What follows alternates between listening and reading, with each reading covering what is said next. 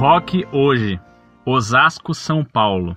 Agosto de 2004. Acabo de conhecer este site. Achei-o interessantíssimo. Já baixei alguns documentos para usar na apresentação de um trabalho na Faculdade de Teologia. Li também o espaço do leitor. Fiquei muito curioso para saber mais sobre o rock. Acho que o rock teve seu início fundado no meio satânico, mas nem por isso pode ser considerado demônio em pessoa. Me perdoem se entendi mal. Assim como festas pagãs que viraram festas cristãs, por exemplo, a festa do Deus Sol, que para nós cristãos virou o Natal, também o rock pode vir a ser um importante instrumento de crítica ao modelo vigente, ou como canção com mensagem de solidariedade para todos. Ou parece-me que muitas igrejas cristãs estão caindo em contradição. Usam do rock para animar encontros com jovens, em celebrações. Um abraço espero que me esclareçam esta dúvida.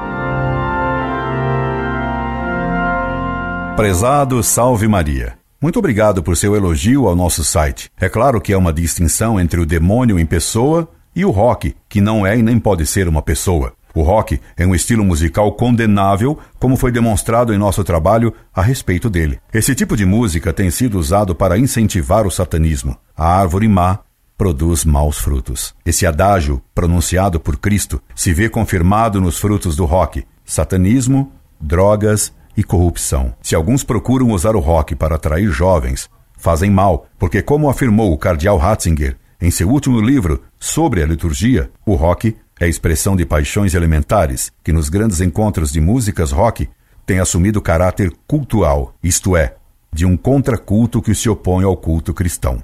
Incorde Jesus Semper, Orlando Fedeli.